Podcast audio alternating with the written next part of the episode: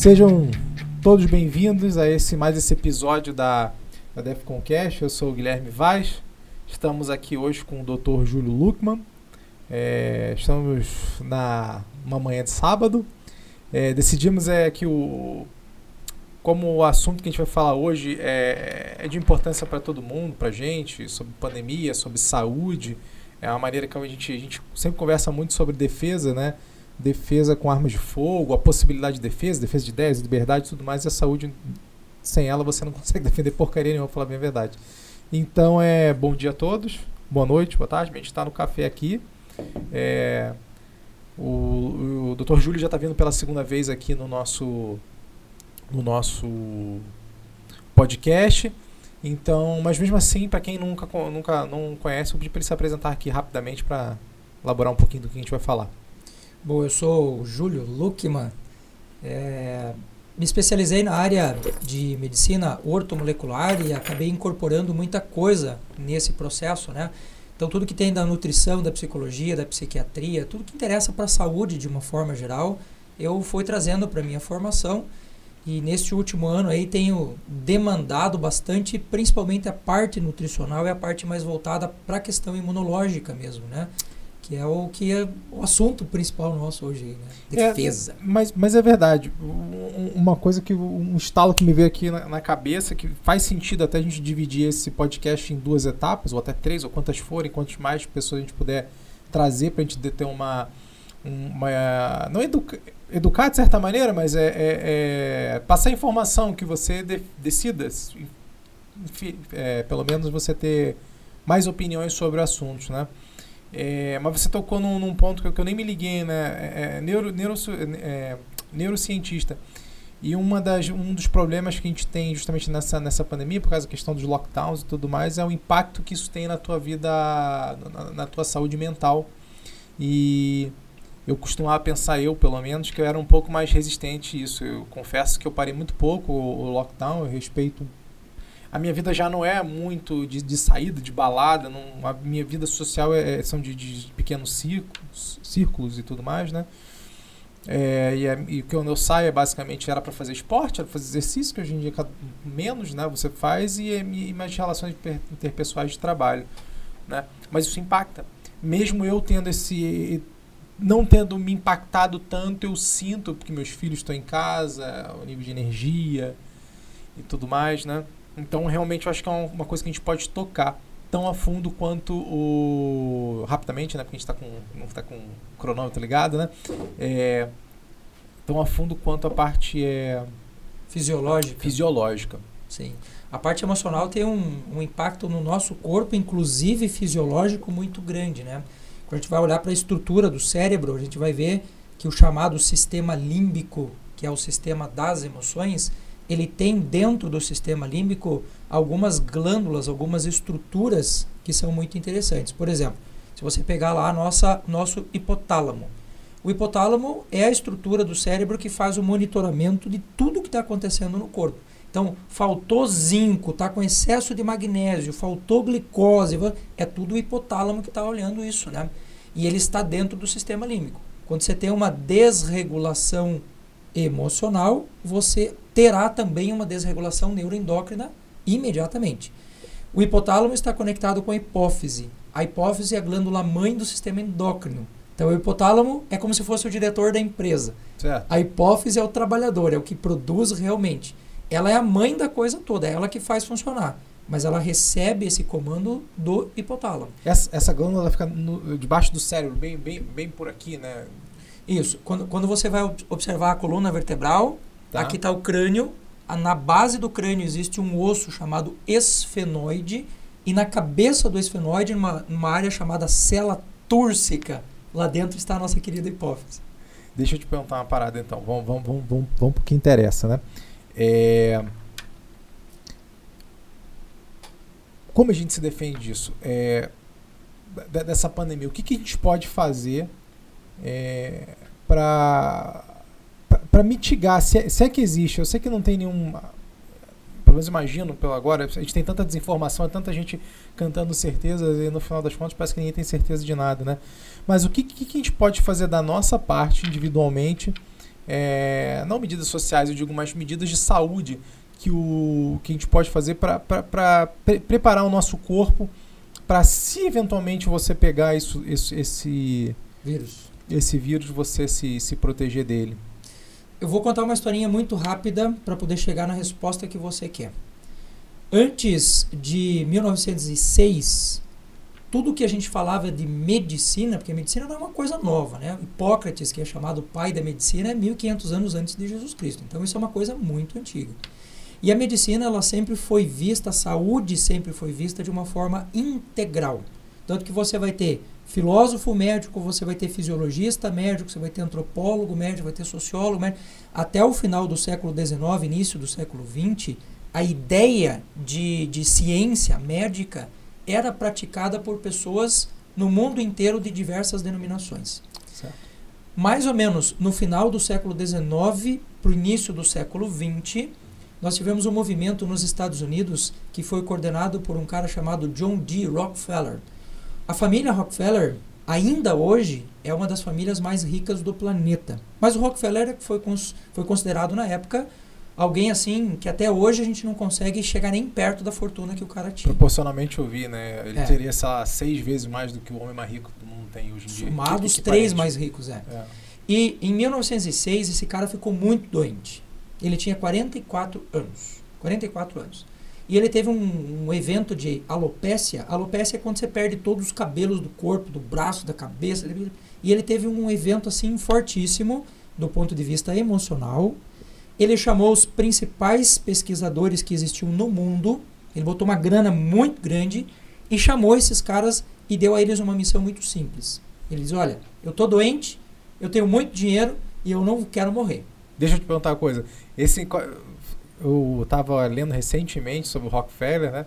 E esses 44 anos aí provavelmente foi quando quebraram a, a Standard Oil, né? Foi, foi. Foi, foi mais ou menos nessa época. Mas Jogaram o... tudo abaixo, o cara ainda conseguiu se levantar e sair mais rico, né? Pois é. E assim, mas não foi isso que disparou no cara essa loucura que levou ele a, a fazer tudo isso. Foi um navio que afundou com uma carga ah, ridícula. É verdade que ele. E ele ficou louco por causa daquilo e tal, porque ele não gostava de perder negócio nenhum. Uhum. Mas enfim, ele chamou os caras e ele começou a comprar tudo que tinha de laboratório, tudo que tinha, de, que, que, que tinha a ver com medicina. E como era um cara de negócio muito forte, ele chamou os caras dos Estados Unidos, principalmente dos cursos de medicina, e falou: Cara, vocês estão tudo quebrado, eu ponho dinheiro, mas vocês vão seguir a minha cartilha. E a medicina, até este período, tinha 18 denominações que faziam parte da saúde. Então, homeopatia, fitoterapia, osteopatia, nutropatia, que a gente usa muito na nutrição, tudo isso fazia parte da medicina. E ele deixou nos currículos escolares apenas a alopatia, uso de remédios. Por que eu estou contando essa história para você? Para responder a tua pergunta. Porque hoje em dia, a gente olha para essa coisa da defesa do corpo e a primeira coisa que a gente associa é a palavra médico, a segunda é a palavra remédio. Sim. E a saúde ela é muito maior do que isso. Certo. É muito maior. E hoje em dia, pelo menos aí nos últimos 10 ou 15 anos, tem se resgatado muito essas, esses elementos que têm a ver com saúde que não sejam só o médico. Inclusive, a legislação brasileira hoje ela já permite que farmacêuticos cliniquem, que nutricionistas façam fitoterapia, que a gente tenha outras abordagens que não a abordagem tradicional. Então, para responder a tua pergunta, primeira coisa, a gente tem que olhar para o ser humano de uma maneira integral. Não tem como você tentar entender nada sobre saúde se você não olhar para o ser humano de maneira integral. Então, a parte nutricional é importante, a parte do sono é importante, o exercício físico que você falou agora é importante. Então é sempre uma somatória de elementos que vão levar a gente a construir a saúde. E olha só que interessante, as três regras básicas do Rockefeller, os caras fizeram tudo o que fizeram e construíram três regras básicas. Se incomodar muito pouco, estresse, comer bem e dormir bem. São as três regras do Rockefeller. Você sabe com quantos anos esse cara morreu? Não. 98 anos. Porra, lá atrás, né? Quando ninguém anos. vivia tanto tempo, né? Mas de maneira objetiva, assim, é, para ver se a gente consegue alcançar a, a, o máximo de, de, pessoas. A gente tem esses três, esses três é, que parece um pouco óbvio, mas na verdade não é, e é difícil de você conseguir, especialmente nessa atual conjuntura. É, existe, você, você dá alguma. Existe algum, algum estudo já recente, apesar de ser muito recente essa pandemia e esse vírus em específico, para para que você ou algum estudo de caso que assim, cara, se, se você for preemptivo a esse a esse é, se preparar, né, como, como você falou, se, se, alimentar de maneira X, a, a, questão da vitamina D, do existe. zinco, existe. Você pode dar uma pequena pincelada por cima, depois Sim. De... Não é nem sobre o coronavírus em si, porque a gente chama de o novo coronavírus. Existem sete anteriores ao que nós temos hoje, então ele é o oitavo. Caraca, Então já, se você vai pegar a síndrome chamada SARS, né? Uhum. Que é uma síndrome respiratória. Você vai pegar a MARS, que é uma síndrome respiratória, que tem a mesma base do vírus. Sim.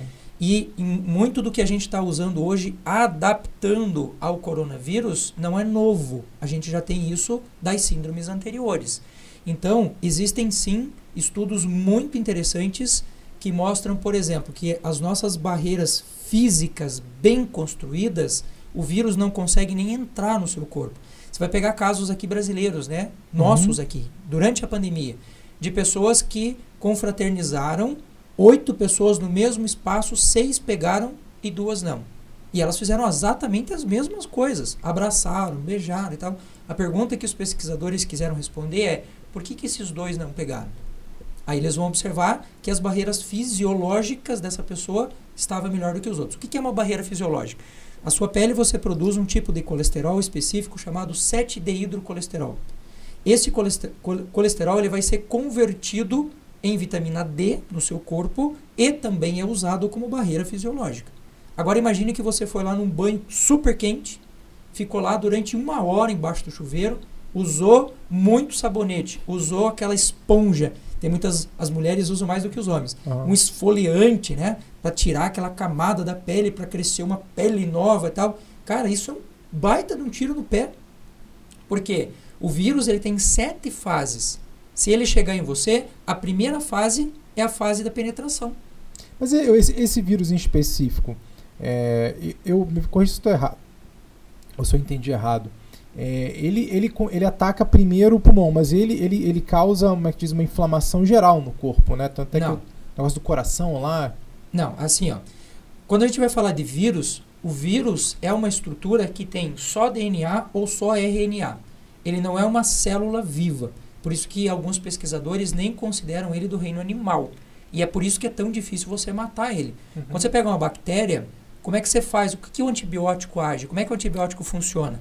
Ou ele vai matar a bactéria propriamente dita, desnaturar o citoplasma dela e ela vai morrer, ou ele vai causar um choque nessa bactéria e não vai permitir que ela se reproduza. Sim. O vírus não tem como fazer isso. Por quê? Porque ele precisa infectar uma célula e entrar nessa célula e se reproduzir lá dentro. E todo vírus é muito específico. Você pega o vírus da AIDS, ele entra num linfócito específico do corpo chamado linfócito T. Você pega o vírus da gripe.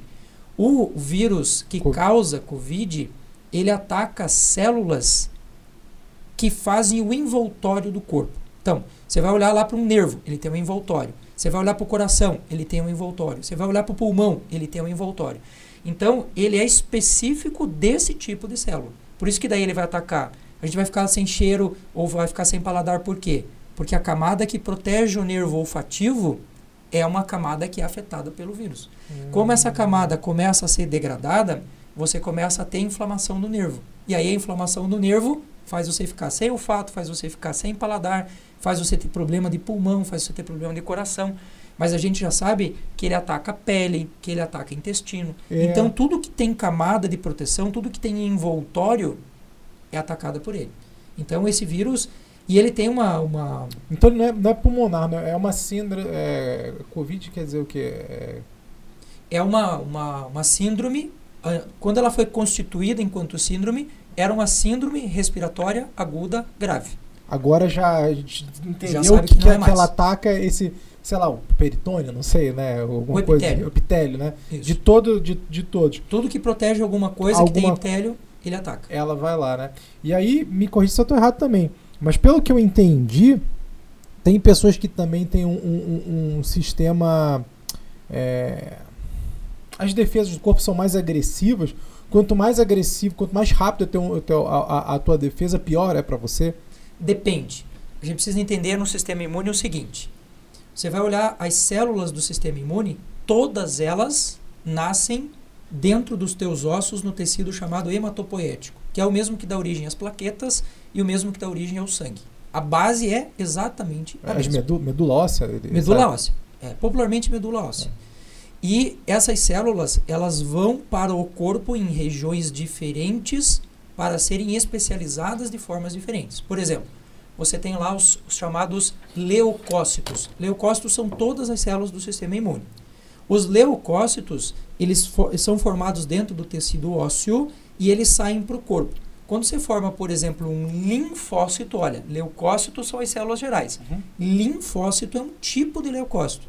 Eles são hum, a- o processo de maturação acontece numa estrutura que nós temos aqui logo atrás do nosso peito, que se chama timo. Por isso que a gente chama de linfócito T, porque ele foi amadurecido no timo. Essas células têm uma função específica. Se você pegar um monócito, um eosinófilo, um basófilo, uma natural killer, ela tem função diferente. Os linfócitos, eles têm ação muito rápida. Quando você toma uma vacina, o que, que a vacina faz? Ela vai lá no linfócito T, provoca o linfócito T, o linfócito B diz, olha, nós precisamos produzir anticorpos. Quando você tem uma nova infecção e você tem anticorpos circulantes, você tem uma ação imediata. O vírus entrou, a bactéria entrou, você já está reagindo. Agora, se o teu sistema imunológico está reagindo com natural killers, que são as células de defesa que fazem a fagocitose, elas demoram de 3 a 5 dias para agir. Então, às vezes, dependendo do vírus, esse vírus que causa o Covid é um vírus que age muito rápido, ele se reproduz muito rápido. Então, quando o corpo se dá conta, ele já está totalmente infectado. Você vai pegar um vírus como o vírus da AIDS. O vírus da AIDS pode levar até 8 anos para fazer alguma coisa. Entendi. Entendeu? Então, dependendo do que você tem.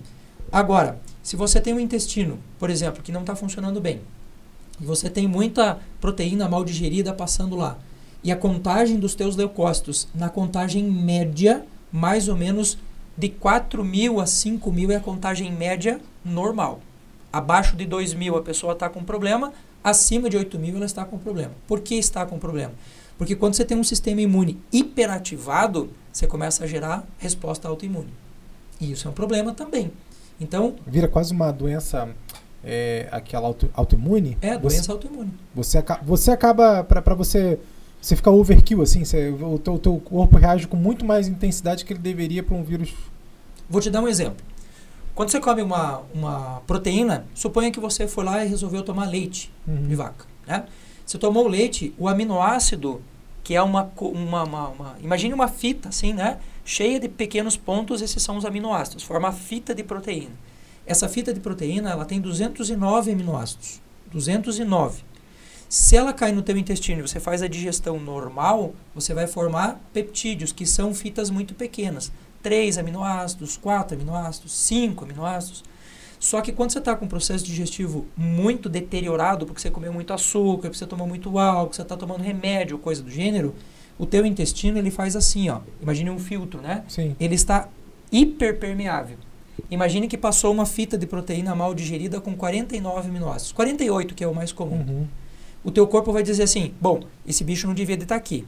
Aí ele vai lá e forma um sistema de defesa, as células foram lá, mataram, fagocitaram, e o teu linfócito B formou um anticorpo para aquilo. Só que por imitação genética, tudo que tem 48 aminoácidos no seu corpo vai passar a ser combatido também. E sabe quem tem? A sua tireoide. A sua tireoide tem em- entre 48 e 49 aminoácidos a formação da glândula Vai dar câncer, essas coisas? Já? vai dar, hipo, vai dar ou hipotiroidismo ou vai dar hipertiroidismo, por exemplo. As suas articulações têm 50 aminoácidos. Então você começa a ter inflamação. As suas mucosas ou as glândulas que produzem mucosa no nariz também têm a mais ou menos a mesma quantidade. Então, Sinusite, essas coisas? tudo que é it, renite, sinusite, bursite, artrite, Por causa de todas as açúcar, né? Açúcar, leite, essas É coisas? um dos é um dos elementos, né? Pô, cara, se você fala assim, dá, dá desânimo. né? Eu não posso tomar mais leite, não posso comer mais chocolate, não posso comer açúcar. Eu quero, eu quero os hacks, assim, depois. Pode. Você Se você tiver com o intestino show de bola, pode comer tudo, cara. Então, beleza, vamos fazer um, um trabalho pesado nisso daí. É, eu não sei se ficou claro, mas a- até por um, ser um assunto que é. A gente, só, a gente só tem noção depois que a gente assiste né, a conversa, né? Pra quem tá olhando de fora. Mas é. Por isso a gente vai ter mais de um. A parte de. que a gente tem de. De, de, de, de proteção, então você acredita que na parte intestinal você consegue, é, modulando a, a, que a tua, especializa, a tua especialidade, você consegue se, se resguardar bastante. Você, se a pessoa tiver alguma, alguma alguma, alguma doença, alguma, alguma coisa, ainda assim te protege, te ajuda a te proteger ou te protege mais? Ou, ou não é gar garantia na vida não existe, mas ajuda bastante você ser resistente a qualquer infecção viral, assim?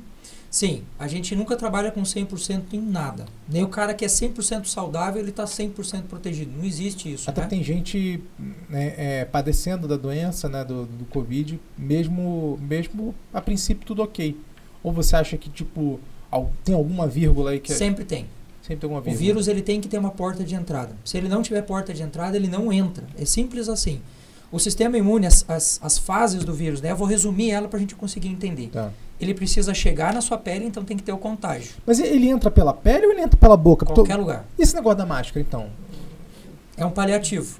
Ajuda, sim, porque ele evita contaminação. Então, em termos de contaminação, não há a menor sombra de dúvida. Mas ela sai, você, você joga, só não joga para frente. Talvez você, você mude o vetor só. Não, não é a máscara que pode proteger. A única diferença é que se você tivesse uma folha de papel na frente, também ia funcionar igual, porque você não está jogando direto no o, sei lá, o, o ar. É isso? Sim, ele faz uma contenção que é momentânea. Se você não estiver usando essa máscara o tempo todo, se você não estiver limpando ela o tempo, trocando ela o tempo todo, também não adianta nada. Ela é um paliativo. Ajuda, é não tem pior, a menor né, de dúvida. Trocar... É, mas não resolve. A pele contamina, o sangue contamina, você passou a mão no nariz, tem, tem coriza no seu nariz, você contamina. Então, então tem casos é de, de, de, Covid com, com, com, contaminação cutânea? Tem claro. documentados e tudo mais? Claro. Posso ver? Claro. A, a, a chance de você ter um contágio na pele é evidentemente muito menor do que você ter outras vias de acesso. Por exemplo, você respirou uma partícula do vírus, Já a tá respiração está dentro. Aqui ele tem um, um trabalho muito maior para conseguir entrar em você. Se você tem, por exemplo, uma boa quantidade de epidermides, que é uma bactéria que vive na nossa pele, a própria epidermides faz fagocitose do vírus. E não só do vírus, do fungo, de outras bactérias, for, né? o que for. Então, é uma, uma, uma, relação simbiótica com o corpo, né? Sim. Streptococcus e epidermides são as duas classes de bactérias que a gente mais tem na pele e que mais fazem simbiose, que é isso que você falou o agora. O Streptococcus não é aquele negócio que a gente pega quando tá lutando no jiu-jitsu, se rala assim e fica da, da sepse, caramba. Existem mais de 40 espécies de Streptococcus, né? A gente tem que olhar qual delas é que está fazendo simbiose com, com o seu corpo. Ah, tá. Tem, tem as nocivas também, né? Tem. Que vem nas fezes e tudo mais, né? Que são as famosas, né? Mas que são boas também. A gente tem as classes é. daquelas que fazem bem, que são chamados de probióticos, e são aquelas e tem, existem aquelas que fazem a disbiose. Uhum. Então a gente tem que olhar para a classe delas. Você vai falar assim, a Escherichia coli, que é uma clássica que faz a gente ter cólera, faz a gente ter um monte de problema de intestino e tal, mas nem todas as colis são ruins. Por isso que a gente tem que olhar para o contexto sempre como um todo. Olha mas enfim, só. respondendo a sua pergunta, sim, se a pessoa tiver é, aberturas, janelas no seu corpo que facilitem a entrada do vírus, você já tem uma fase do processo muito, muito facilitada para ele. Então tem que existir o contágio, tem que esse contágio tem que gerar para você a entrada do vírus. Esse vírus tem que se instalar numa célula, que também não é uma coisa tão simples. Uhum. Ele tem que entrar na célula. Depois que ele está instalado, ele substitui o DNA ou o RNA dele, do, da, da célula, por aquilo que ele faz ele se reproduz e só depois é que existe essa expansão do vírus dentro do corpo. Então não é uma coisa tão simples. A gente fala assim, ah, eu encostei no cara que tem o vírus X e eu peguei. Não é assim. É, então barreira um física monte é de um monte de fatores, né? Então você acredita que subindo as barreiras físicas externas, cutâneas aí que você deu, você falou por cima do, do sabonete, mas tem algum sabonete que a gente pode passar que não que não que não mata? Sabonete de criança. Sabonete infantil pela legislação brasileira, a legislação é extremamente dura com, a, com tudo que tem a ver com criança até 4 anos de idade. Então, pasta de dente infantil, sabonete infantil, shampoo infantil, pode usar com nível de segurança Mas lava, lava, você ele higieniza? Claro. É que quer- é criança não sai tanto pra rua, né? Por isso que eu fico pensando assim, vou começar a usar sabonete de criança, então, fazer o quê, né? Mas olha, o meu, a minha regra com os meus pacientes é sempre assim. Sabonete é para lavar a parte fedorenta do corpo. Axila, virilha e pé. O resto não precisa. Não precisa. Olha, eu não, não uso sabonete há muitos anos. E não tem nada. É. Absolutamente nada. Mas e, aí, por exemplo, eu sou um cara muito oleoso. É, é, é, eu- sei que a oleosidade é até boa, né? Pra, pra, assim, o ruim é que a gente perde cabelo, né? Mas o bom é que, tipo assim, você também demora mais pra envelhecer, né? A pele, né? Ela, ela, obviamente faz menos ruga e tudo mais, né? Como é que você faz calo na sua mão? Quando você está usando demais aquilo para alguma coisa. A oleosidade da pele segue exatamente a mesma regra. Quanto mais você lava, mais oleosidade você tem. Se você parar agora o uso de sabonete, por exemplo, e passar duas semanas, a primeira semana a gente fala que é a fase do sapo, né? Aquela fase que você fica feio, assim, porque tem um excesso de produção. É o tempo que o teu corpo Se- se ainda equilibrar. está no sistema antigo. Na segunda semana, você começa a ver uma correção corporal e você vai ter uma diminuição disso. Isso, mas isso mu- mu- muda de organismo para organismo ou só uma regra mais Muda. ou menos de. Muda, mas a regra é a mesma. Tem, Tem gente que produz mais do que outros, isso é verdade. Sim, Você vai ver o cheiro de axila. sim. O cheiro de axila também é causado por bactérias. Mas como é uma glândula exócrina, ela está pondo para fora alguma coisa, tem gente que coloca muito mais do que outros. Eu, Certo. cara, eu posso me arrebentar na academia. Se você ver correr um suor assim na minha testa, é muito. Eu não, meu. Depois de sair do banho eu já tô suando, cara. Então. Então tem mudança sim. É. Tem, tem para mais e para menos, mas a regra é mais ou menos a mesma coisa. Então. Eu Jamais. Vou até cortar isso na edição, mas eu quero perguntar porque. Não, co- não corta, não, cara. Então queremos dizer. Então quer dizer que o Celso Russomano estava certo? Que o quê? O Celso Russomano estava certo? Não sei o que, que ele disse. Ele disse que os mendigos não pegam Covid porque não tomam banho. Olha, não é só ele não, tá? Aqui a Associação Médica de Médicos de Rua de Curitiba eh, tem falado bastante sobre isso. Assim, é claro que os caras têm uma vida horrível. O cara dorme no chão, o cara não come Mas direito. gera, gera resistência, né? Mas nessa parte de proteção fisiológica, não tem a menor sombra de dúvida. E não é só eles, não. Se você pegar pessoas mais de mais idade, em Santa Catarina eu fiz uma pesquisa rápida com os meus parentes, né? Se você olhar os velhinhos que não tomam banho, são os que menos pegam gripe, são os menos que pegam virose.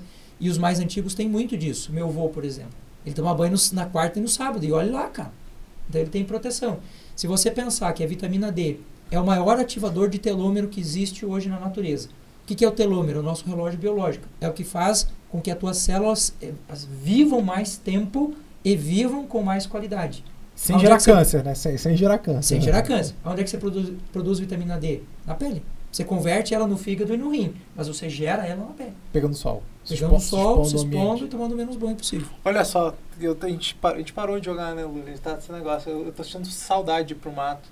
Jogar airsoft, fazer, sei lá, fazer alguma coisa, sair pra até, até, até a, a, diz, a parte emocional melhora, né, cara? Tu, teu estresse baixa. Me, me enrolar na, na. Que nem porco, né? Rolar no mato, essas coisas assim, realmente é muito bom. Tá, então, pele é importante. O que que é, é para você cuidar do, da tua especialidade, né? Que você falou que, que é o intestino. Uhum. O que, que você pode se alimentar, assim, brevemente aqui, porque eu tenho umas perguntas para fazer que eu vou fazer incessantemente durante o nosso, nosso, a nossa série aí. É, o que, que a gente pode fazer? Bom, entendemos que banho, sabo- sabonete neutro, de criança, né? Sei lá, neutro não, de criança, né? todo mundo fala besteira, depois neutro não, não faz di- direito, né? Sabonete de criança, de preferência lavar, mas dá para lavar o resto da pele? Dá pra lavar, mas se você não precisar lavar, não lava. Não lava, tá não bom. precisa. Só entra na água, toma o teu banho e acabou. Simples assim.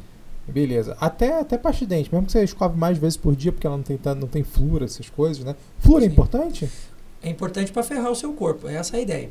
Porque o que, que acontece? Nós, nós temos boa parte dos minerais, a grande maioria dos minerais, eles são alcalinos. O que, que é alcalino? Ele deixa o corpo com maior nível de proteção.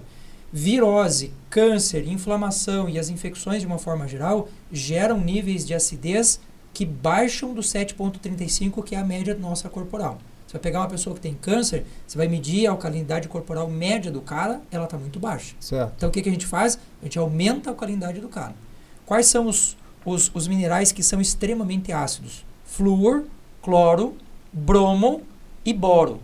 Esses caras e os nitratos e nitritos que a gente tem de maneira geral. Esses caras, sempre que você olhar que alguma coisa tem isso, tire da sua alimentação, porque ele te deixa ácido. Uhum. Quais são os, os minerais que são alcalinos e são os- o quarteto fantástico da saúde humana em termos de imunidade? O magnésio, sem menor sombra de dúvida, o zinco, o cobre e o ferro. Aí respondendo a tua pergunta, qual é a ação prática que eu posso fazer? Qual é a fruta que tem tudo isso? Limão.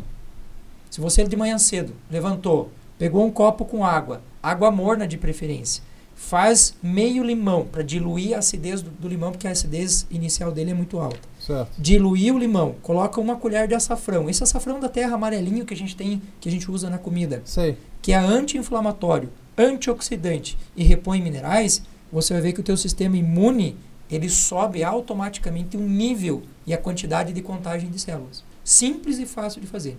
Se você quiser melhorar mais Diminui ainda, dor nas costas, articulação. se for inflamação, sim. Se a causa for isto, sem a menor sombra de dúvida. Tem vitamina C, tem vitamina A, tem vitamina D, tem complexo B. O limão é chamado, né, na, na medicina dos alimentos funcionais, como o rei das frutas.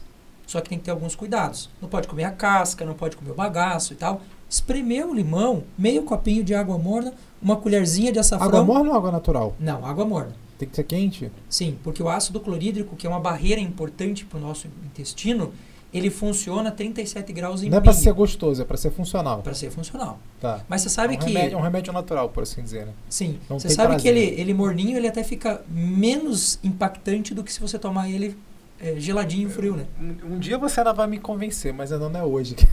que essas À coisas vontade. Mas dá para tomar em cápsula, cara. Hoje, hoje em dia tem alimentação funcional em Você cápsula. consome, consome ele morno ou espera esfriar pra tomar? Não, não. Consome morno. Na hora. Limão não se espera. O limão tem numa, na, na casca e tem também na composição dele uma substância chamada cumarina. A cumarina oxida se você deixar ela muito tempo. Então você tem que fazer e tomar na hora. Inclusive, a metade do limão que você não usou, descarta, joga fora, Entendi. porque ele oxida. Tá. Então, é mais alguma coisa que você acha que é, que é interessante? Já, já, já temos aqui, se você quiser acrescentar na água, é possível colocar própolis. O própolis é uma substância produzida lá pelas abelhas que é antibacteriana, antivirótica, antifúngica. Tanto que você não vai ver o mel estragar. Se o mel for puro, ele não Sim. estraga, não. Ah, é verdade, tem anos, tem uns que são, sei lá, é, ouvi falar sobre isso. Enfim. É, complexo de vitamina D, esses de, de, de farmácia e zinco, que as pessoas falam com uma certa frequência. É bom? Presta? Sim, funciona. Só que a gente tem que ter alguns cuidados. Primeiro, o intestino do cara tem que estar bom. Senão você não tem absorção. O que, que é um intestino bom? Boa quantidade de bactérias, você está se alimentando direito. O cara come fast food o dia inteiro. Aí ele vai fazer suplementação de vitamina D. Qual é o sentido? Nenhum. Está jogando fora. Está jogando seu dinheiro fora. Sabia não. Quando você faz a suplementação de vitamina D, a gente tem que entender que vitamina D você pode consumir ela em quatro estágios.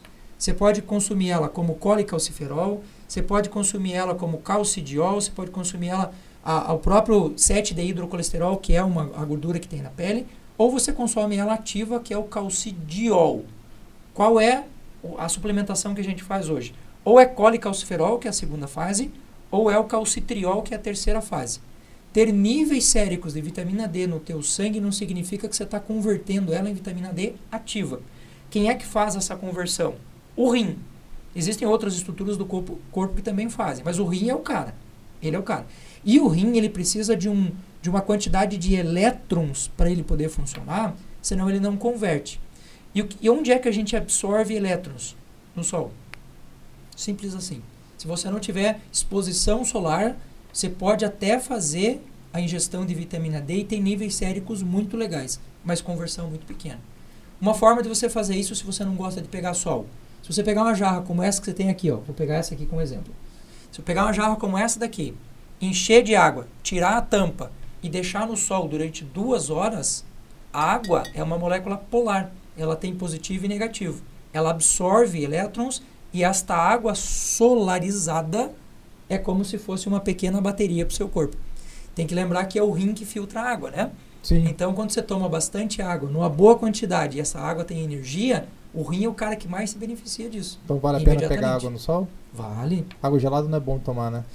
Então, você pode tomar se você quiser. mas não é a melhor indicação. Né, já, já falaram esse negócio. Água com gás e água gelada são coisas que a gente tem que tomar assim. Ah, uma vez por dia me deu um tesão de tomar essa água. Vou tomar, beleza, sem problema nenhum. Mas Aí- no aí dia a fica dia, o di- tempo Aí todo, fica não. difícil viver com essas tuas dicas aí, né? Mas tá aí, né? Pelo contrário, é pra facilitar, cara. Eu sei. Vencer os demônios internos, né? De água gelada, de doce, de chocolate, de porcaria, né? Nada, nada, faz- O suco de laranja tem as, as mais ou menos as mesmas propriedades do limão? Funciona meio igual ou nada a ver? Não. Vitamina C é até comparável, mas as outras substâncias minerais, não. E o suco, de uma forma geral, de quase todas as, as frutas, tem um problema que a gente tem que lidar, que é um problema à parte, que é a frutose. Se você come glicose, tá? Vamos entender assim para não confundir a cabeça das pessoas. Nós temos monossacarídeos, disacarídeos, trissacarídeos e polissacarídeos. Então, essas moléculas vão formar o que a gente chama de açúcares. Uhum. Tudo que é monossacarídeo, a gente vai fazer uso de energia. Então, por exemplo, eu peguei lá açúcar, açúcar comum do nosso dia a dia. Peguei esse açúcar e consumi o açúcar. 80% desse açúcar vai virar energia, 20% vai para estoque. Já é um problema. Se você pegar a frutose, a frutose ela é um polissacarídeo, então ela é uma molécula grandona. O teu corpo não tem como usar um polissacarídeo. Ele tem que quebrar isso. Então o que, que acontece quando você toma frutose? 100% de estoque ou no fígado ou nas estruturas do seu corpo, como hemácia e como as gorduras. Então, fruta é remédio. Suco de fruta, você separou a parte boa da fruta da parte ruim, está tomando só o que é lixo. O suco de laranja tem uma quantidade de frutose muito grande.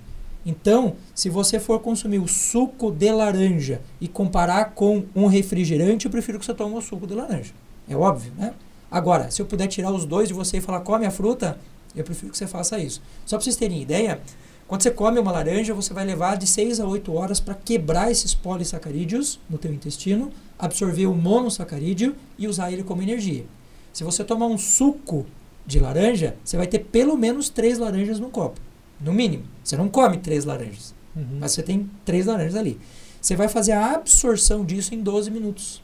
Você pode imaginar o tamanho do pico glicêmico que isso significa para o teu sangue? Como o corpo tem que estocar isso porque ele não, não pode gastar isso, vai para o fígado, esteatose hepática, ou você vai fazer isso com as tuas células sang- sanguíneas, vai formar a famosa, famosa né, é, hemoglobina glicada. Glicada, glicose. E ela vai caramelizar literalmente a tua hemácia. Como a hemácia tem um ciclo de vida de 120 dias, você vai ficar com um monstro não funcional dentro de você por um monte de tempo e o teu corpo está cansado, você não tem disposição e não sabe por quê. Então não tá funcionando. Então, suco, assim, de maneira geral, a gente procura não usar o suco. Mas, no caso do limão, que tem um baixo nível de frutose, excelente. Laranja, sabe aquele suco concentrado maravilhoso que você compra no mercado que está escrito assim, bom para a sua saúde? Olha que coisa interessante da gente analisar. Está escrito lá assim, suco natural. Aí eu pergunto para você, qual é o pé de suco que você conhece? Não existe pé de suco, certo? Se não existe pé de suco, não é natural. A laranja é natural, a maçã é natural, a uva é natural, o suco não. Eu tomo diariamente de manhã um copo de suco de laranja todos os dias. Então, mude para o limão ou coma junto com alguma coisa que tenha fibras. Existem as brechas na lei. Na nutrição existe um monte de coisa Tem legal. que equilibrar, né? Chave, chave é o equilíbrio. Doutor, a gente tá. laranja. Aguenta mais um. Posso fazer aquelas quatro perguntinhas? Como é que você tá? Manda, manda. Vou, vou fazer aí, você vai desenvolver, você que vai levar, tá? A gente separou quatro perguntas aqui é, que, eu, que a gente colocou no Insta para o pessoal perguntar. E primeiro de tudo, o pessoal do, até do Informas é, é, fez uma pergunta que eu vou perguntar de novo quando a gente for falar com, com, com outro doutor lá que você vai estar com a gente, né? Doutor Flávio. É, pergunta sobre a, sobre a revista Nature o, que aponta a ineficiência do lockdown. Pode Então, um comentário sobre isso? Sim. A, a pesquisa ela está analisando a ideia do lockdown, mas a gente precisa entender lockdown em momentos diferentes, em situações diferentes, em populações diferentes. Tá. Quando a gente vai pegar o exemplo do lockdown no Brasil, a gente vai ver que ele é eficiente em alguns momentos e ineficiente em outros. Eficiente em que momento? Nós paramos a nossa cidade durante três semanas agora, né? Sim. Tivemos a prorrogação aí, três cidades. Eu pergunto para você, o cara que está em casa está em casa? O cara que está em casa não está fazendo nada? Enquanto não existir essa coisa da consciência das pessoas de que mesmo num momento em que a gente está com a cidade fechada, com o comércio fechado, a gente precisa ter cuidados em casa. E as pessoas não estão entendendo isso. Se você pegar o exemplo do lockdown, que aconteceu em outros países, né, e pegar níveis de infecção comparados com o Brasil, você vai ver que em termos de níveis de infecção não muda muito. Mas na coordenação do processo e o quanto isso desenvolveu nas pessoas pós-lockdown, uma baixa coletiva no nível de infecção, a gente vai ver que o Brasil é ineficiente em relação a isso. Algum país ficou, foi eficiente? Muitos, muitos. E outras estratégias muito mais interessantes do que o próprio lockdown. Vou te dar um exemplo. Você pega países como a Rússia, você pega países como a Nova Zelândia, você pega países como a Austrália, o que, que os caras fizeram? A regra dos caras é ridícula. É ridícula. Você pega um QR Code, coloca na entrada da sua casa. Toda casa tem um QR Code. Você tem um celular, todo mundo tem um celular. É raro você encontrar alguém que não tem um celular. Tá. E você tem no celular um leitor de QR Code. O que, que o cara faz? Cheguei na sua casa, fui na casa do Vaz, fui conversar com ele. O que, que eu fiz? Tenho todos os meus cuidados. Usei máscara, lavei a mão, aquela coisa toda e tal. Mas eu fiz check-in e check-out. Naquele mesmo dia, outra pessoa entrou lá e tinha o vírus. Quando eu sei quem fez check-in, quem fez check-out, eu sei quem esteve lá e quem pode estar contaminado. O que, que o país faz? Lockdown com aquelas pessoas. Fechado, aquelas pessoas estão lá fechadas. Eu tenho um problema muito sério em relação a isso daí, sobre o controle de Social. social absurdo, liberdade. Talvez seja. Eu tive. Eu tive, perdi a, a minha avó por causa. complicações do Covid, né? O Covid tava, tava. Depois que eu entendi como ele funciona, ele é que nem uma casca de banana na frente de uma escada. Ele sozinho não vai te matar, mas ele vai te jogar na escada e é morro abaixo, né? Se Sim. você tiver na- nas condições que ele tem para te realmente te derrubar. Mas mesmo assim, é, sendo uma pessoa queridíssima para mim, é óbvio, minha avó, né? É, eu ainda fico com, com o pé atrás, eu tenho medo como, como cidadão, conhecendo o nosso estado, o estado em geral, né? Que há muito tempo, pela minha percepção pessoal, eu não posso falar pelos outros, ele deixou de servir a gente para a gente servir ele. Entendeu? A gente, eu me sinto muito mais é, refém do Estado do que como se ele realmente fosse um contrato social, aqui, aquela entidade que está para me proteger. Pelo contrário, eu sinto para explorar. Então é, eu tenho muito medo dessas estratégias. Eu gostaria muito que tivesse alguma outra coisa diferente do, do que isso, né? Porque até da parte emocional, eu sei que a gente está com o nosso tempo bem curtinho, é, que a gente vai com certeza vai tocar em outros, em outros episódios. é, a angústia de você estar em casa, de você não estar produzindo nada. É, eu ainda não sei como co- se existem estudos ou, ou- se, se é, se é palpável isso. Mas como eu te falei, eu tendo aquela minha vida relativamente organizada, eu, eu ainda assim já tô sentindo um pouco de ansiedade, assim, uma coisa que tu não consegue nem controlar, mensurar direito, né? Porque eu nunca vivi isso. Nenhum de nós viveu, né? Sim. Assim, ó, se você tem medo do controle social e você tem um celular, infelizmente eu tenho uma notícia para você. Não, eu, eu, Ele já acontece. eu entendo perfeitamente. É, inclusive, é um- uma, uma, uma das, das. Como é que se diz? É, uma das ferramentas que é, nem, é como você falou, quase tudo na, na vida é uma faca de dois gumes, né? O limão, Uhum. se tomar demais, se comer troço, assim, o celular também. Tudo é. A gente sabe disso, eu sei disso. Mas a, pra mim, no, no mote da Defcon de liberdade, é eu escolher os meus, os meus mestres, nunca eles se imporem a mim. Concordo. Entendeu? Ainda que eles me manipulem. Porque eu sei que eu tô sendo manipulado o tempo todo. Todo mundo tá. Você Uhum, tá passando uhum. uma informação, pode ser que se eu, se eu cair, pô, vão ser coisas salutares, né? Se eu fizer o negócio do limão e tudo mais. Mas, tipo assim, eu sei que eu tenho os meus, os meus demônios, entendeu? Que eu deixo eles me dominarem, por assim dizer. E acho que esse é, um- o- é- é o grande cerne da, da existência humana, né? Você saber até que ponto você, você é senhor de si mesmo ou não. Ou escolher os seus mestres, por assim dizer, né? Então é. Só que o celular, de certa forma, é uma, uma entidade não pessoal. E o governo ele tem cara, ele tem nome, ele tem Uhum. as agendas próprias e que dificilmente, é, é- é- é- é- infelizmente, não são salutares. Ou eles dão uma pingadinha de uma ensejo, que é uma coisa salutar, para ter geralmente objetivos nefastos. Né? Pelo menos é, é a maneira como eu enxergo. Não sei se você. Sim, mas eu acredito assim, ó. Eu concordo com você e acho que isso faz muito sentido. Mas em nome de um processo em que a gente está se livrando de uma pandemia mundial, eu tenho certeza que você sacrificaria um pouco dessa sua individualidade para resolver o problema, entendeu? Porque não é uma coisa que eu vou fazer pro resto da vida. É uma coisa que a gente precisa fazer de maneira pontual para resolver um problema que também é pontual. E isso deixa de existir depois. Vou te usar, vou usar então bem rapidinho. Não sei se você viu o Batman, o do, do Nolan, Sim. o do Coringa. Aham. Você lembra que tem uma, uma questão do o Batman ele cria uma, um software que no celular e bota todo mundo para ele achar o Coringa, porque o cara é muito errático, né? Ouvido de Deus. né? O ouvido de Deus. Inclusive tem uma questão muito séria que até aquele o Morgan Freeman, o personagem, até o Alfred fala assim, cara, você tá errado, você não pode isso daí. Ele falou, não, não, eu pra alcançar, como é que é, eu tô- aquela máxima, né? Os fins é, justificam os meios.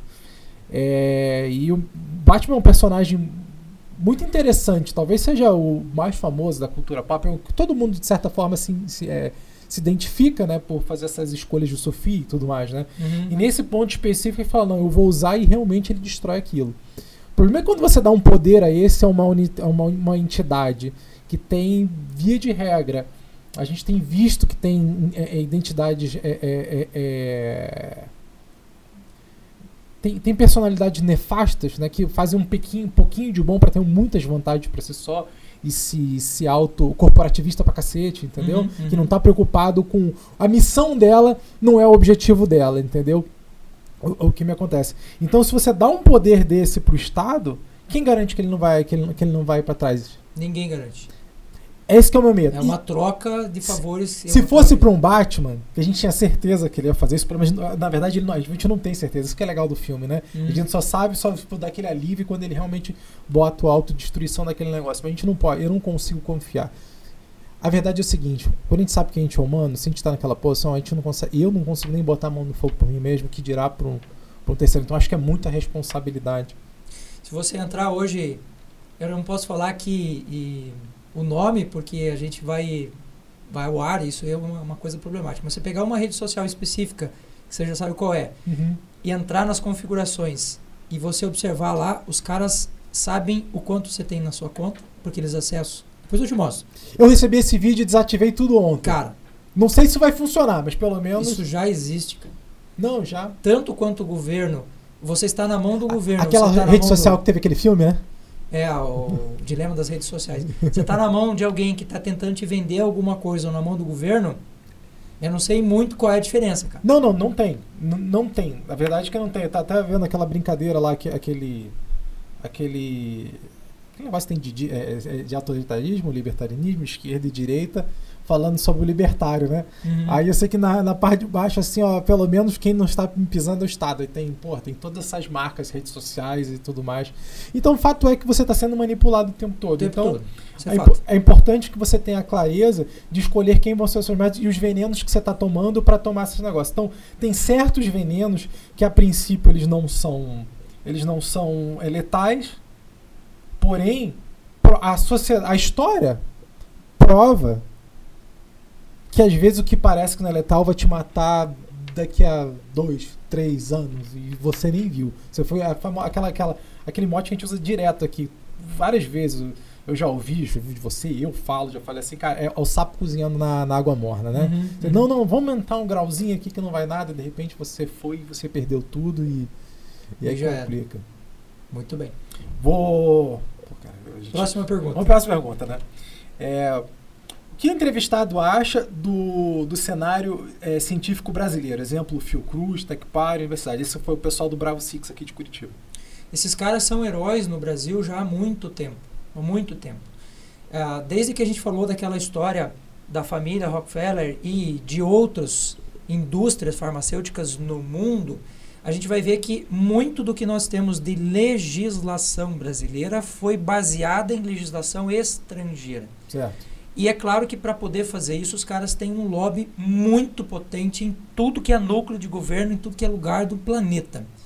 E nós, no Brasil, já produzimos conhecimento científico nas nossas universidades há muito tempo. Porém, esse conhecimento não consegue, muitas vezes, entrar na legislação. Por quê? Por causa do lobby que vem comercial de fora, que é muito forte. Vou te dar um exemplo. Nós temos no Brasil hoje um trabalho da Fiocruz muito legal sobre febre, sobre malária, sobre doenças que são tipicamente nossas, mas que nós não podemos colocar em prática o que se tem de conhecimento porque a legislação não permite. Você pega a ideia da cloroquina. Eu não estou defendendo nem atacando nem nada disso, tá? Não, não entenda dessa forma. Não, não, é, Mas é uma tecnologia, né? mas é uma tecnologia que nós usamos aqui no Brasil para o controle da malária, cara, desde a década de 30, um negócio que a gente já está há muito tempo. Quando você pega este elemento e coloca num cenário mundial, você tem um lobby fortíssimo dizendo não faça, não use, não tem. O magnésio. Nós temos estudos brasileiros muitíssimo interessantes falando sobre o magnésio e a importância que o magnésio tem para o corpo. O corpo tem 332 funções enzimáticas, 330 são governadas por água e magnésio. Cara, magnésio está na natureza. Só que o que, que acontece? Como é uma molécula que não pode ser patenteada por ninguém, ela também não pode ser vendida por uma única indústria. Então o que, que acontece com o preço do magnésio? Você tem aquela coisa de mercado. Lei, oferta e procura, né? Melhor coisa que inventaram no planeta. E aí o que, que acontece? Você tem uma tecnologia boa, barata, eficiente, comprovada cientificamente, mas que não cai nas redes de comunicação. Por quê? Porque não existe o interesse. Olha, vou te dar um exemplo. Muito melhor vender um medicamento de mil reais, dois mil reais, né, do que um. Sim, a, magnésio. a, própria, a própria vacina que está sendo feita pelo Covid. Fala para mim uma indústria no planeta que está fazendo isso desinteressadamente. Nenhuma, ninguém faz nada. Existe 1% das pesquisas do mundo que estão sendo feitas por universidades públicas ou por entidades que não têm fins lucrativos, que estão pesquisando coisas como câncer, AIDS e assim, 1%. O restante é pesquisado por alguém que tem interesse de vender aquilo. Então, tudo que não tem interesse comercial acaba se tornando menos atrativo e é por causa disso que conhecimentos e cientistas brasileiros extremamente renomados aqui no mundo não recebem o mesmo aporte financeiro nas suas pesquisas do que aquilo que vem da indústria farmacêutica. Então, sim, temos heróis, temos conhecimento pra caramba, temos gente muito boa, mas pouco prestigiada porque falta investimento. Isso é triste. Bom, para a gente continuar aqui, é... agora tem duas perguntas aqui dos nossos amigos da Cadima. É, pouco se fala sobre aglomeração em transportes públicos e quanto influencia no contágio do Covid em si? Muito, muito mais do que a gente imagina. Se hoje você está falando num lockdown e o objetivo deveria ser o afastamento social, qual é a lógica de você manter um ônibus lotado de gente? Nenhuma. Não há lógica. Então, o transporte público, hoje, na minha visão, é um dos principais contaminantes um vetor, do né? vírus. Né? Por quê? Porque a mão pobre é a mão que gera todo o movimento de sociedade.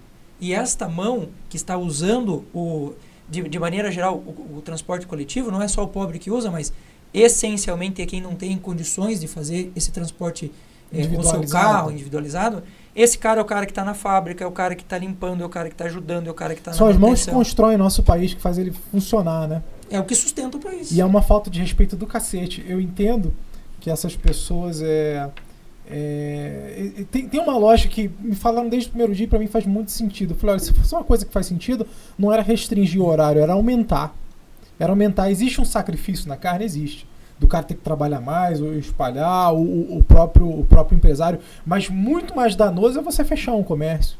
Concordo. Não é? Se você espalha, é, é, se você tem limita a quantidade de pessoas, mas você aumenta a sua hora de trabalho, se você aumenta, a, sei lá, a, a, é, é, diminui a quantidade de pessoas que vão dentro do ônibus ou, ou do, do negócio, as pessoas não podem deixar de trabalhar, elas não vão deixar de comer. O choro não é livre nesse Uhum, caso, o choro uhum. não é livre, né? As pessoas estão sentindo necessidade e é muito comum do e eu faço parte, nós fazemos parte de uma classe média, uma classe intermediária, de ficar defendendo essa, a- alguns, né, especialmente FUNS, esse pessoal de que, que vai receber independente, é muito bonitinho chegar em casa, né?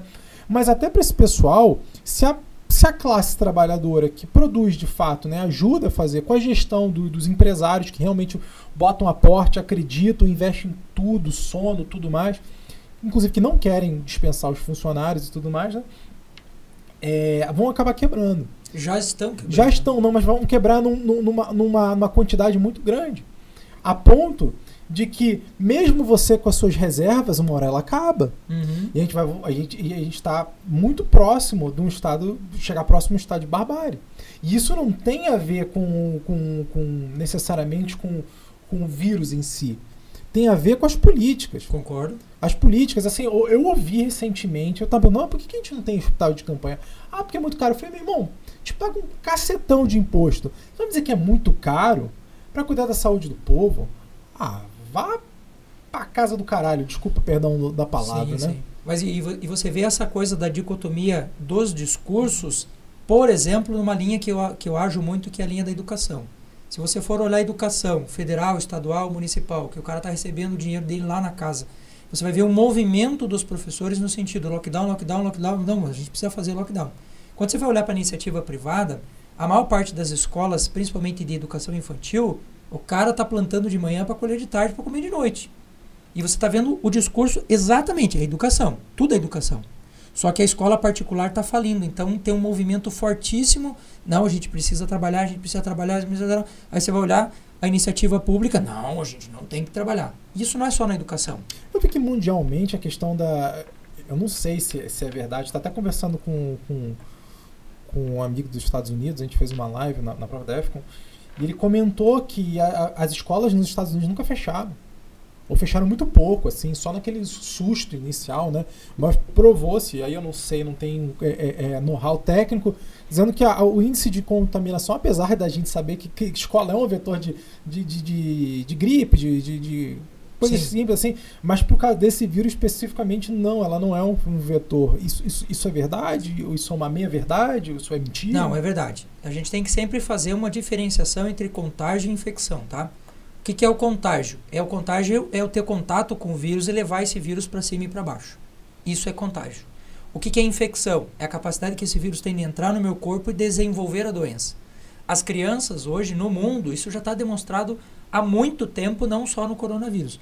As crianças são sim vetor de contágio, mas com todas as condições de higiene, com tudo que a gente já sabe fazer, essas crianças não levam esse vírus, na, na grande parte, para casa. Então, o fato de você fechar uma escola, por exemplo, ou você fechar um asilo, a escola tem o vetor de contágio, mas não tem o vetor de infecção. O asilo tem o vetor de contágio e de infecção. Então eu concordo que essa criança que está lá na escola não deve visitar o vô, faz sentido. Mas não ir para a escola é um problema. Eu tenho crianças hoje autistas, que são crianças que eu atendo na clínica, que precisam do contato social, que precisam da instrução, e se você perder a janela de oportunidade de seis meses de trabalhar com aquela criança, você perdeu. Você é. perdeu. Então, hoje, a quantidade de problemas que nós temos é, por falta de escola é enorme. Ah, a gente vai fazer EAD. Gente, não funciona o EAD. O Caraca. EAD funciona para o adulto e olhe lá. E olhe lá. Isso é engraçado você tocar nesse ponto, né? Eu tenho um filho, um filho da pandemia, né? Eu tenho, meu filho está com um ano, então ele com dois, três meses ele pegou. E eu fico imaginando como isso não vai impactar no desenvolvimento, porque minha, não, meu filho é, é bem espoleta até, mas o desenvolvimento social, que minha filha sempre estava com meio de adulto, meio de criança e tudo mais, ela desenvolveu muito rápido, muito fala perfeita, tá, ela está com 5 anos, ela super safa e tudo mais. Eu tenho medo como isso vai impactar o crescimento dos meus filhos. E é um tempo que, como você falou, para a criança, é, um dia é um ano, né? E pra gente é o contrário, né? Um, né? um ano é tipo um dia, passa muito rápido, né? Sim. A gente não sabe, não, não fica muito claro como fazer. Ninguém, não me parece que nem tá tendo essa preocupação. Até entendo que eu entenderia isso no início do ano passado, tá? Até dois, três, seis meses, assim, mas cara, a gente já tá um ano dentro, tá quase um ano e meio nessa brincadeira. E ninguém, ninguém, ninguém toma uma decisão ou, ou toma um caminho que me parece um pouco mais. E, cara, obviamente sempre da minha perspectiva, não, não de todo mundo. Mas me parece que todo mundo querendo vender certeza, mas poucos é, é, é vendendo, é, mostrando o resultado, a realidade, né? Não funciona. Não funciona. Você pode até adaptar. A gente está no momento sim de adaptação, concordo. Vai ter um monte de gente jogando pedra na gente do, do que a gente está falando. Cara, Mas quem está lá no front. É uma opinião cara, educada, pelo menos de alguém que está, e pelo menos com a informação que a gente tem. Todo ser humano tem, tem, tem a capacidade cognitiva de criar suas próprias, a, a, a, o seu próprio ponto de vista, né? baseado com as informações que você tem. O que a gente está fazendo aqui são um vetor de informação. Se você confia, se você concorda, discorda, se faz sentido ou não, cara, porra, tá aí. nós somos um de um milhão. Uhum. E a gente vai falar disso, pelo menos da nossa, a nossa, nossa, a nossa impressão do que está acontecendo. E dentro do que é razoável, do que é possível, né, com a tua exper- expertise, com a expertise do Dr. Flávio, e quem sabe outras pessoas que venham participar desse quadro, também passar uma informação é, compromissada com a sua verdade e a sua versão. Nun- Nunca uma verdade universal, porque a gente acredita que não existe. Existem, como você falou, nada é 100%. Tudo é, é, o- mas são partes do quebra-cabeça que te ajuda a montar um, um, um panorama melhor para você se colocar nesse- nesses tempos difíceis que nós vivemos, né? Como diria meu amigo capitão, oh, capitão Major Bonfim, né? Sendo multiplicadores de, de forças, né? É, a última pergunta que eu sei que, que a gente está apertado, né? É, a gente já falou, mas acho que para a gente encerrar, o pessoal do, do Cadima também fez outra pergunta aqui, é, que eu achei bem pertinente. Quão efetivo é o lockdown em pequenos comércios e estabelecimentos? Não sei se há efetividade. Não sei. Porque quando a gente pensa o lockdown e você diz assim, bom, esse cara aqui tem uma rede de, de, de empresas. Ele demite uma parte dessa galera, ele se ajusta, ele tem acesso a uma estrutura financeira que o pequeno comércio não tem e ele se mantém. Ele se mantém. O pequeno comércio não vai se manter. Eu tenho pequeno comércio. Tinha três negócios. Tinha um café, uma clínica e uma padaria. Os três faliram. Os três, eu não tenho como manter. Impossível manter. Durante a pandemia. Durante a pandemia. Manteve o primeiro mês, manteve o segundo mês, o terceiro mês eu não Depois é mais. suicídio, né? É suicídio. Então, eu acho que essa estrutura, do jeito que ela está hoje, né? Não, vamos comprar pela internet, vamos usar. Cara, a, a senhorinha que vive lá na minha, no, meu, no, meu, no meu bairro e que vive de fazer doce artesanal, quando é que ela vai entrar numa estrutura como essa para poder sobreviver? Aí você diz para ela: fique em casa. Você acaba com o empreendedorismo brasileiro, né? Já acabou. que é né? o forte, que sempre foi o nosso forte, né? Pelas dificuldades que nós temos no nosso país, né? O que mantém muita gente é a capacidade de ser mestre de si mesmo, né? Nesse caso, eu sempre eu vi uma máxima que o pessoal fala assim, não, é melhor ser rabo de leão do que cabeça de gato. Amigo, eu vou sempre preferir ser cabeça de gato do que, do, do que rabo de leão, né? Concordo nesse, plenamente. Nesse caso, eu prefiro ser senhor. Na verdade, eu digo, eu, eu digo mais. Quando a gente é, é profissional liberal, quando nós somos, eu entendo que tem mentalidade para tudo, né? Mas no meu caso, como profissional liberal, como mestre de mim mesmo, eu sei que tipo assim, eu prefiro ter vários mestres do que um só. Entendeu? Vários patrões do que um só. Uhum. E quando você cria essa, essa, essa questão do lockdown, não me parece muito bem pensada, eu não sei até que ponto é político, até que ponto é, é, é saltar. A gente ouve médicos aí, que a gente sabe que são famosos, infectologistas, chefe de infectologista, mas você sabe que é de família política. Aí quando você vê que o, que o discurso é exatamente igual, ignora um monte de coisa, eu ouvi falar sobre o negócio da cloroquina, ou seja lá qual que for, qual coquetel que você usa, qualquer médico, você tem uma máxima da, da, da, da medicina que, que eu ouvi de médicos, é que é, na verdade eu ouvi de um médico na Jovem Pan, não me lembro o nome dele agora, no Pânico, que falou, cara, a medicina é a única, é uma das únicas, ou principal é, é é, é, ciência que ela está sempre em, em, em, evolução. O que era fazia bem ontem não faz bem hoje, o que de repente volta a fazer. Você tem sempre várias teorias, mas nada que seja cravado, né? Você tem ensejo, né? Você não pode, né? Por exemplo, sei lá, um, um vinho era ruim, bebida alcoólica não, mas um copo de vinho é bom. Aí cerveja é ruim não, mas cerveja é bom ovo porque mata, ovo, ovo não mata, mata banha mata, banha não mata. não mata. Tudo, tudo é nessa, nesses, nessas como você falou, né? Pô, o limão pode ser muito bom, contanto que você faça esse negócio. Se não for do outro, ele tá, ele tá jogando contra você. Então, vários estudos, e é uma coisa muito dinâmica, então é muito difícil você cravar certezas, né? É, mas hoje, hoje em dia, com o advento das redes sociais, claro que nós, nós também damos, demos voz a um bando de estúpidos, e idiotas e ignorantes que se acham no direito de falar sobre coisas que eles não entendem.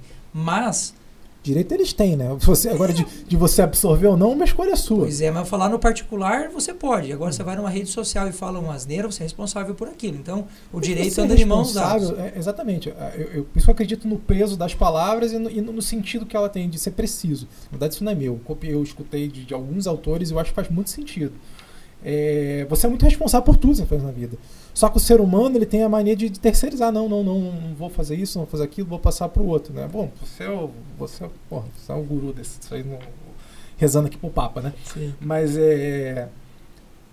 Mas, tipo assim, eu acho muito perigoso. Eu, dizem que é o melhor da internet todo mundo tem voz, e o pior da internet é que todo mundo tem voz. Mas eu prefiro essa dualidade, inclusive de, de, de, se você calar um pensamento, não quer dizer que ele vai sumir. Sim, mas aí, aí que entra aquilo que eu quero chegar. Que é assim, por um lado você deu voz, se abriu uma caixa de Pandora com todas as desgraças do mundo, mas por outro lado, hoje, se você tiver qualquer tipo de dificuldade de, de medicina ou qualquer coisa do gênero, você vai ter especialistas cercados com seus títulos falando sobre aquilo. E aí a média do que você faz é muito mais interessante do que acontecia antigamente.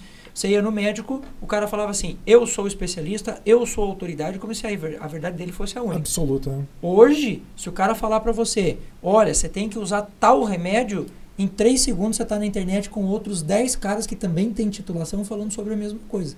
Então eu acho que o povo precisa exercitar um pouco mais essa coisa da média.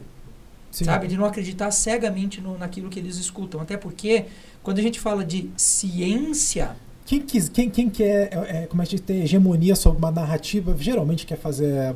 Tem, tem algum interesse que não é o bem do povo. O monopólio sempre é danoso. Não. O monopólio sempre é. E esse monopólio cognitivo, esse monopólio do cercado acadêmico, né? Eu falava um termo super difícil. Olha, você tem que tomar o ácido eicopentainóico. Você fala, que Esse cara sabe umas paradas diferentes, ah, né? É. Hoje você coloca lá ácido eicopentaínico. Ah, o ômega 3. Ah, eu já ouvi falar do ômega 3. Então eu acho que a, internet ela tem essas duas coisas. Existe o bando que está ali seguindo o fluxo e existe os caras que realmente têm um fundamento, tem uma lógica. O cara que lê, que senta, que pesquisa, que busca, que Gastou o tá tempo dele, né? É, e aí a gente faz uma mente. E aí testa para ver se funciona para você. Funcionou, leva. Água, do, água solarizada. Cara, não, não, não funcionou. Segue. Porra, cara, que tesão esse negócio. Funcionou pra mim, sentir, né? Melhor. Segue né? também. Mas é isso aí, Júlio. Cara, obrigado. Eu sei que eu já passei um pouco do teu tempo, a gente teve dificuldades técnicas aqui, mas isso acabou a gente entendendo que precisava ter gerar mais, mais, é, mais episódios desse, desses assuntos aí, especificamente da pandemia, mas que a gente sabe que sempre cria tentáculos, né? Para várias artes, né? Uhum. Mas é isso aí, meu irmão. Obrigado por você ter vindo, obrigado pelo seu tempo. Vamos botar isso no ar mais rápido possível. Valeu.